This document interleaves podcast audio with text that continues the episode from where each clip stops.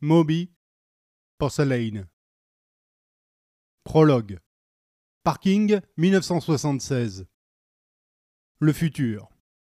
À Stratford, dans le Connecticut, tous les magasins de la galerie marchande du dock fermaient pour la nuit, sauf la laverie Fresh and Clean.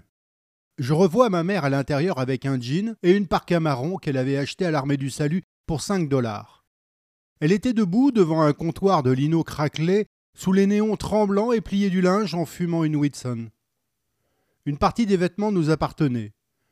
Les autres étaient aux voisins qui nous payaient pour qu'on s'occupe de leur lessive et qu'on plie leur linge. Cette nuit-là, en mars, les vitrines étaient sombres et le parking était vide, à part notre Chevy Vega argenté et une autre voiture. Il faisait un froid humide et lourd. L'état de neige amassé dans les coins du parking avait viré au gris et fondé sous la pluie. Tous les quinze jours, j'allais au dock pour faire la lessive avec ma mère. Soit je lui donnais un coup de main, soit je l'attendais sur une des chaises en fibre de verre, et je regardais les gigantesques séchoirs qui tournaient à toute vitesse en vibrant. Ma mère était au chômage depuis un an, et sa dernière liaison avait pris fin le jour où son ami avait essayé de la poignarder. Je me souviens. Il m'arrivait de la voir pleurer en pliant les vêtements des voisins. Elle avait des gestes furieux, cigarette à la lèvre, des larmes coulant sur les t-shirts des voisins. J'avais dix ans. Après l'avoir aidé à trier le linge, souvent je sortais pour aller marcher autour du parking désert. Je poursuivais derrière la galerie au-delà des quais de chargement et de la benne à ordures mouillée jusqu'au dock abandonné, noirâtre, qui donnait son nom à la galerie. Autrefois, il devait servir à quelque chose. Mais quand j'étais petit, il était là, stoïque et résigné, le long du fleuve Oussatonique.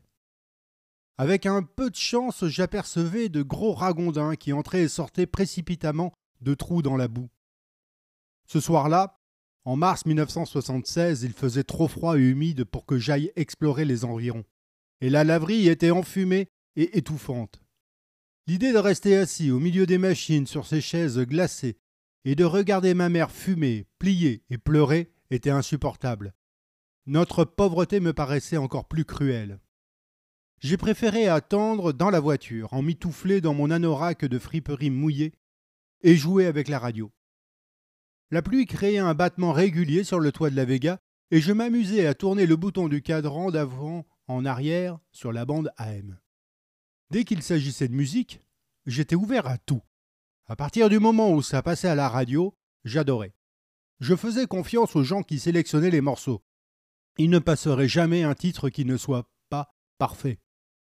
Toutes les semaines, j'écoutais l'American Top 40 de Kassem et je mémorisais les chansons qu'il diffusait.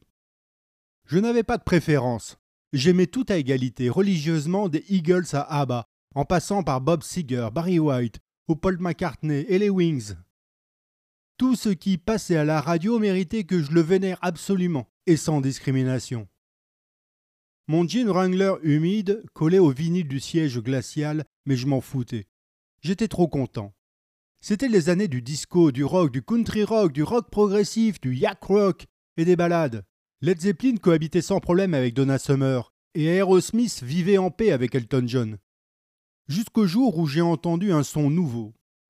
Love Hangover, le tube de Diana Ross.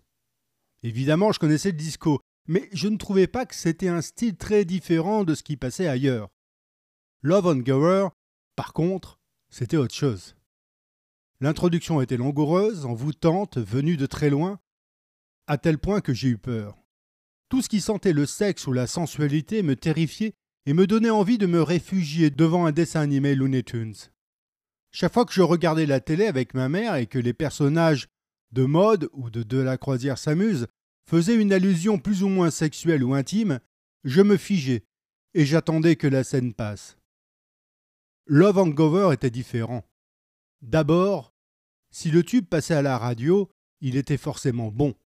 Ensuite, il avait un côté futuriste. J'étais accro à Star Trek et Cosmos 1999. Et je m'étais mis en tête que tout ce qui était futuriste était génial. Le futur avait quelque chose de pur, d'intrigant, à milieu de parents défaits fumant une Winson dans une laverie stordide. J'ai écouté Love and Gower jusqu'au bout Parce que c'était une chanson futuriste. Or, ni la radio ni le futur ne m'avaient jamais trahi.